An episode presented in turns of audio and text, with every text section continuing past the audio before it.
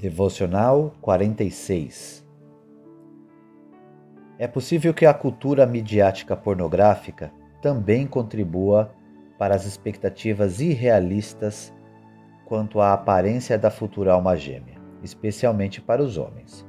Influenciados pelas imagens sexualmente atraentes das mulheres na MTV, na internet e nas passarelas de desfiles televisionados da Victoria's Secret, Talvez os homens estejam adiando casar-se com a namorada na esperança de que mais cedo ou mais tarde encontrarão combinação de alma gêmea supermodelo. O significado do casamento, página 42. Imagem versus caráter.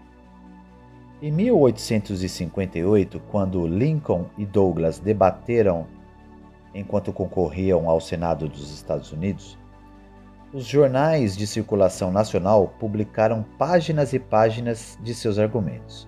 No entanto, se qualquer um dos dois tivesse caminhado pela rua principal de qualquer cidade dos Estados Unidos, não teria sido reconhecido.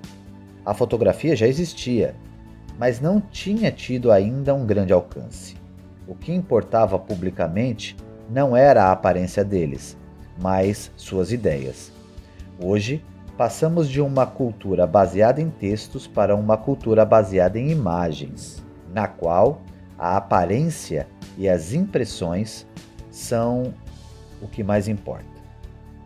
Entre outras coisas, isso significa que a pornografia floresce como nunca antes, mas também significa que as pessoas idosas e com sobrepeso, em especial as mulheres, podem facilmente odiar a si próprias a beleza é idolatrada e isso pressiona os casamentos e aqueles que buscam se casar.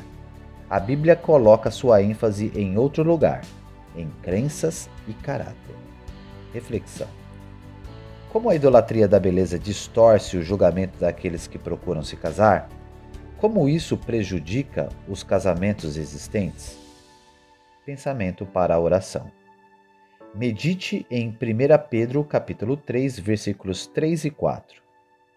O que vos torna belas não deve ser o enfeite exterior, como as tranças dos cabelos, as joias de ouro ou o luxo dos vestidos, mas sim o íntimo do coração, com um espírito gentil e tranquilo, que não parece e tem muito valor diante de Deus.